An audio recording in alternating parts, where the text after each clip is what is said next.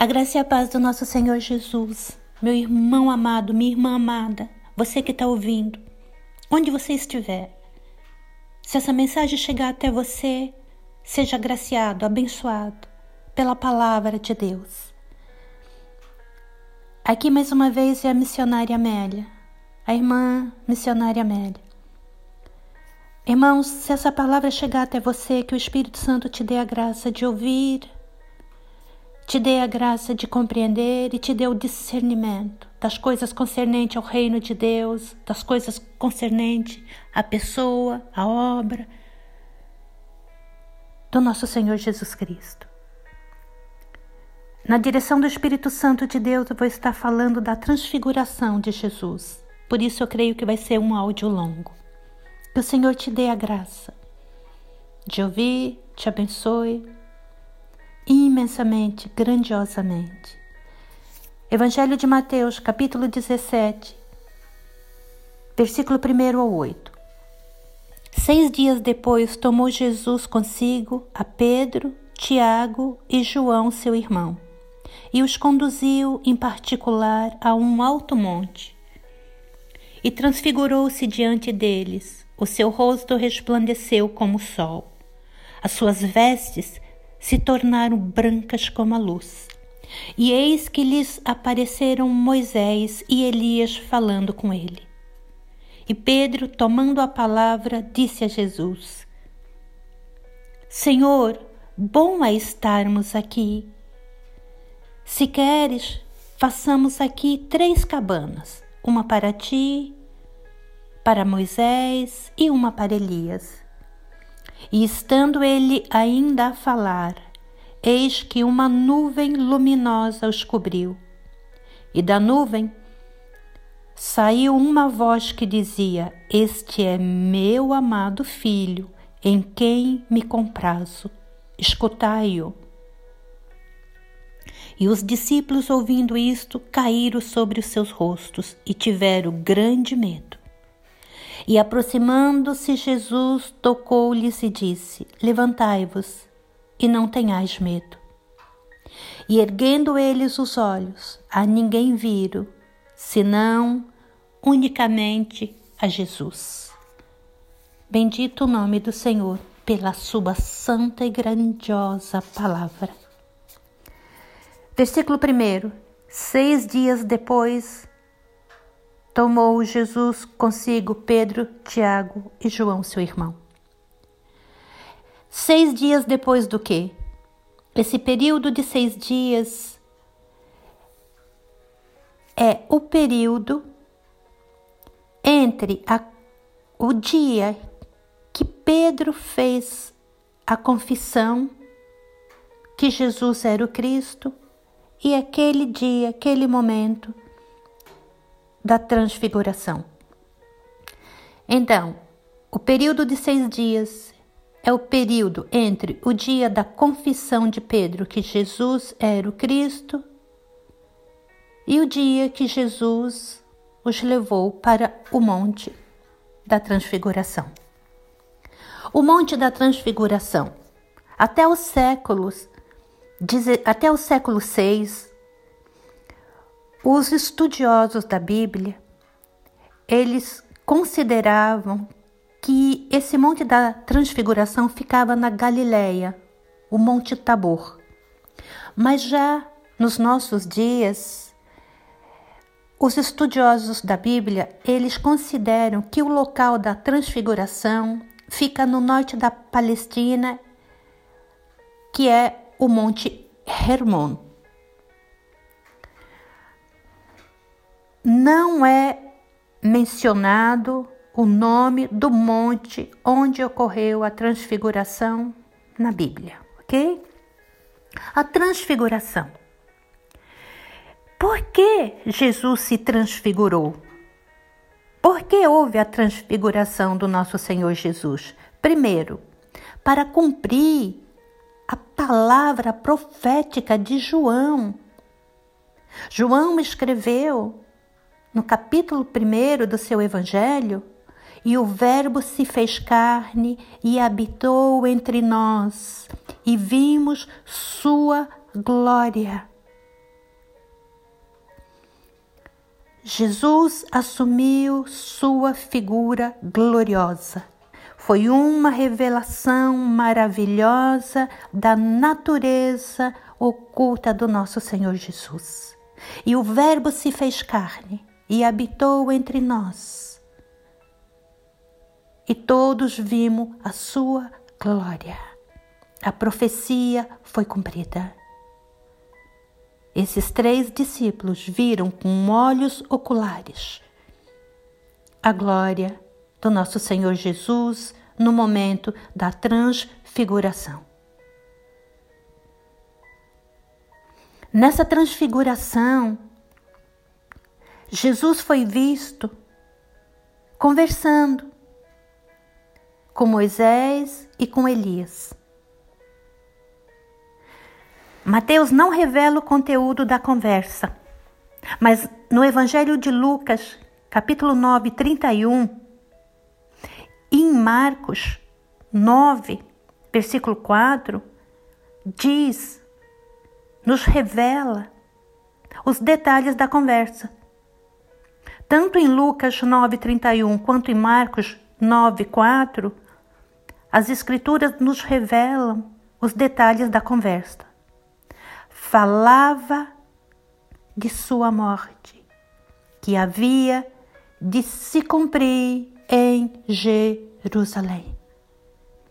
Jesus falava com Elias e com Moisés sobre a sua morte que havia de se cumprir em Jerusalém. Vocês lembram que depois da ressurreição, Jesus ainda ficou 40 dias na terra ensinando aos seus discípulos, dando ensino para os seus discípulos, porque os discípulos não conseguiam compreender as coisas que Jesus ensinava. Os discípulos não conseguiam compreender a morte do nosso Senhor Jesus. Mas Moisés e Elias, os profetas, sabiam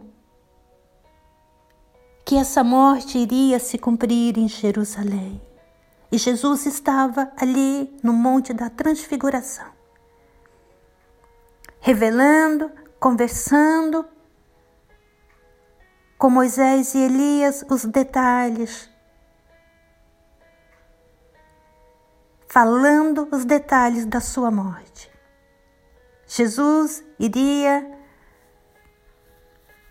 partir dali, daquele monte, e iria para Jerusalém para que se cumprisse as Escrituras.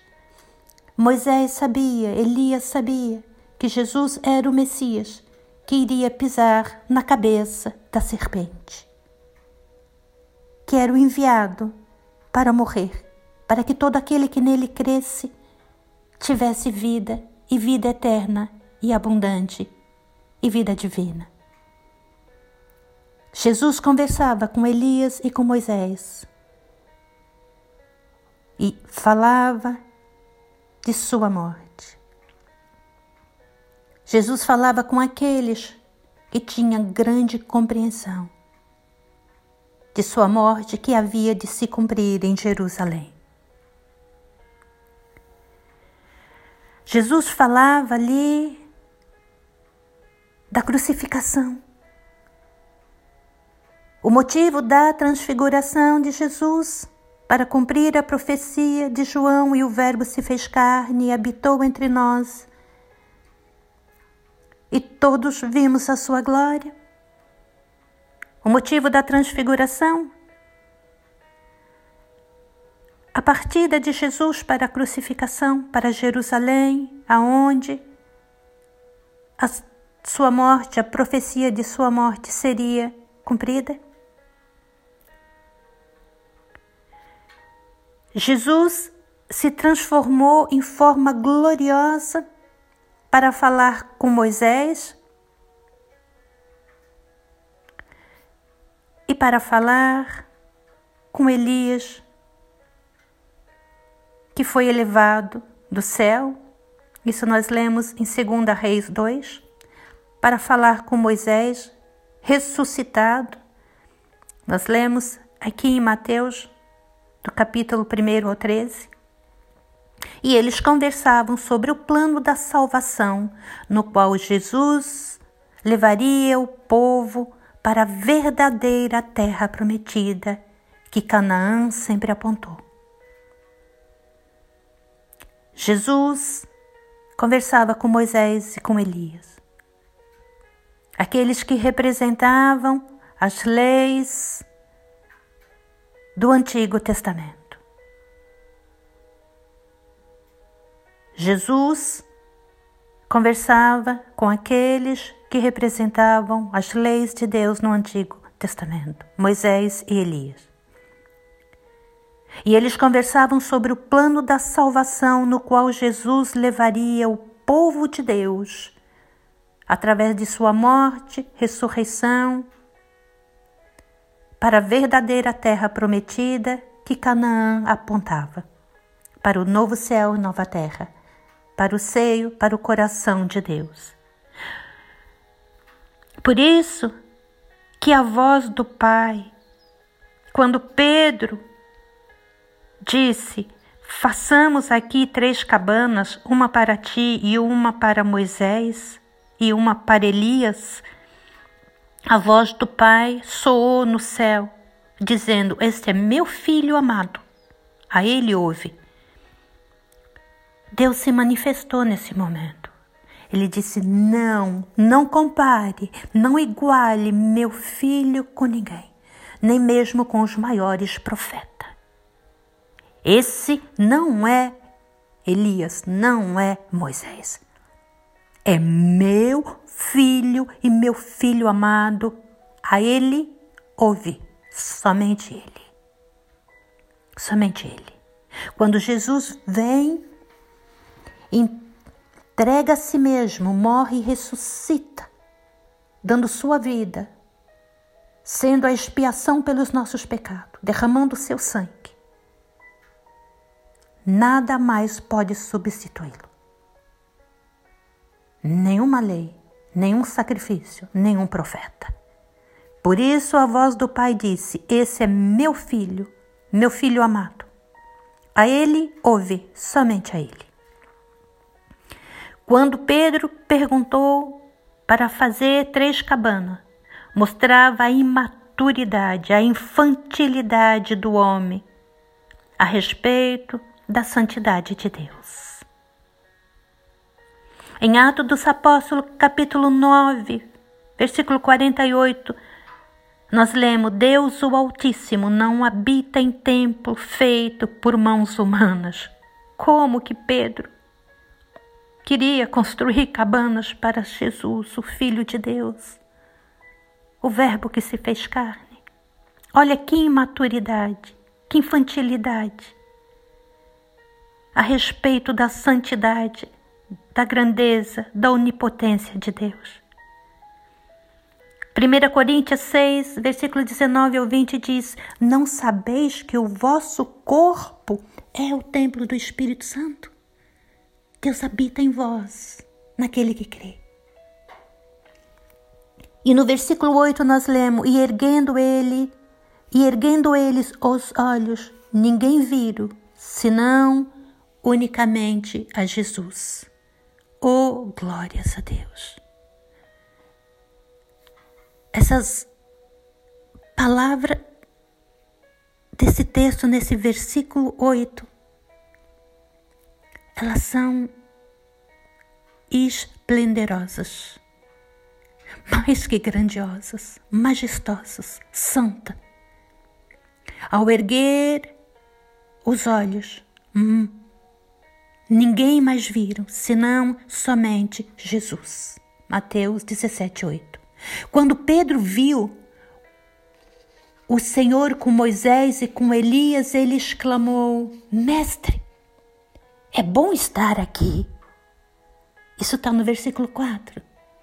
Como é bom estar aqui com o Mestre, com Elias, com Moisés. Mestre, é bom estar aqui com o Senhor Jesus, com seus profetas. Aqui Pedro parece que, que está dizendo que era melhor estar com Jesus, com Moisés, com Elias, do que estar apenas com Jesus. Mestre, como é bom estar aqui, ver você, Elias, Moisés. Mas agora, agora no versículo 8 nós lemos que depois que eles ouvem a voz de Deus proclamando: Esse é meu filho, o meu filho amado a quem me compraz. Os discípulos caem sobre os seus rostos com grande temor, com medo, e Jesus se aproxima dizendo: Não tenha medo, levantem-se. E quando eles obedecem o comando de Jesus, se levantam do chão, ninguém mais viram senão somente Jesus. Agora era certamente Agora era certamente bom que pela primeira vez em sua vida Pedro visse a Cristo transfigurado com os representantes da lei e dos profetas. Ali estava Moisés, representante da lei, Elias, representante dos profetas. E era certamente bom que pela primeira vez em sua vida Pedro visse Cristo transfigurado e os representantes da lei e dos profetas. Mas, mas, havia algo melhor, melhor e melhor. E o próprio Pedro logo descobriu, os discípulos logo descobriram que a melhor companhia é somente a companhia de Jesus.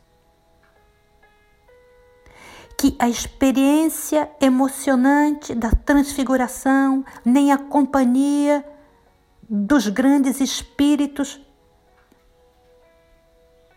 de Moisés e de Elias estavam acima da comunhão somente com Cristo mas somente Jesus. Quando eles se levantaram, quando Jesus tocou-lhes e disse: Levantai-vos e não tenha medo. Erguendo-lhe os olhos, ninguém viram, unicamente Jesus. Quando Jesus toca, todas as outras coisas deixam de ter prioridade e mais importância do que a presença e a comunhão com Jesus. Somente Jesus, nenhuma experiência emocionante, nenhum prazer arrebatador, embora possa ser agradável, útil e ser um refrigério em alguns momentos. Mas nada é tão bom quanto a tranquila, deleitosa comunhão com somente Jesus. Essa é a distinta marca toda a vida cristã. Somente Jesus, somente Jesus. Nada pode substituí-lo. A sua comunhão e o desfrutar da sua companhia. Enquanto os discípulos subiam a montanha ao lado de Jesus, era somente Jesus. No alto da montanha eles estiveram em boa companhia, com Moisés, representante da lei, Elias, representante dos profetas, mas a satisfação total somente em Jesus. Eis que é meu filho, meu filho amado, a quem me compraz. Somente a ele ouve. Quando os discípulos retornaram para a multidão, eles retornaram com Jesus e permaneceram somente com Jesus. Jesus Cristo, quando estava aqui na terra, em sua habitação comum, onde ele disse que não tinha onde encostar a cabeça, e com seus trajes comuns, Ele não podia, desse modo, deslumbrar os olhos dos seus discípulos. Como quando eles viram Jesus com vestes resplandecentes como a luz e o seu rosto brilhando como o sol. Mas ainda assim, mesmo com roupas de carpinteiro ou numa cruz, Jesus é realmente glorioso e sua companhia absolutamente necessária, benéfica. Jesus, somente Jesus, com roupas de carpinteiros, numa cruz, com coroa de espinho, com corpo transpassado por uma lança, com prego nos pés e nas mãos, com as costas rasgadas de chicotadas, ou com vestes resplandecente como a luz e o seu rosto brilhando como o sol. Somente Jesus, somente Jesus é realmente glorioso e sua companhia absolutamente necessária, benéfica, santa. Quem trocaria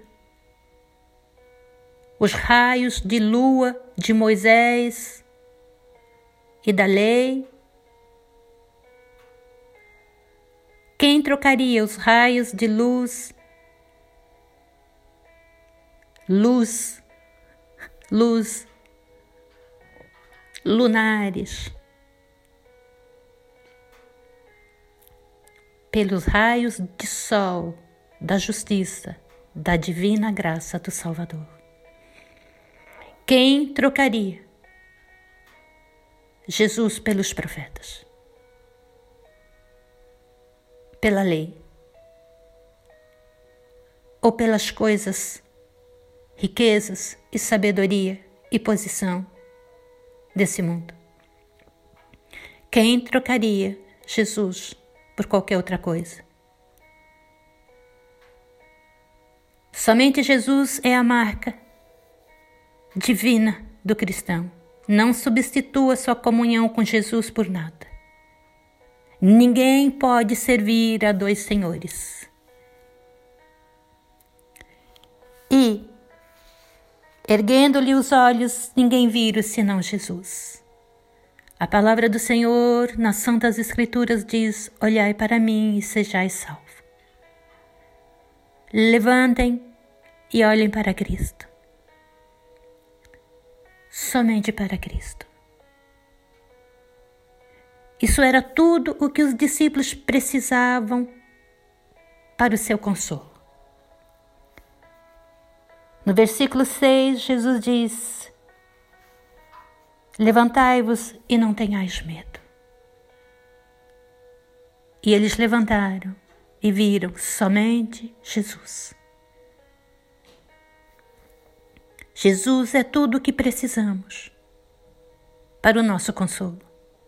Seja grandes alegrias espirituais, prazeres ricos, raros, celestes, eles são sempre ligados, vinculados a Jesus somente a Jesus. Coisas religiosas pode dar algum tipo de alegria, e alegria que é saudável. Mas a mais divina de todas a alegria e a única e verdadeira deve ser encontrada em Jesus somente. Somente Jesus, o primeiro, o último, e o meio e sem fim o Alfa e o Ômega de cada pensamento de nossas cabeças, do pulsar do nosso coração. Somente Jesus. Quer comamos, quer bebamos, sentado ou levantado, pensamento, sentimentos, ações. Com Jesus somente com Jesus, através de Jesus e para a sua glória. A ninguém mais viro, senão somente a Jesus. Que Jesus seja a prioridade em sua vida. Um dia, um dia grandioso com Jesus.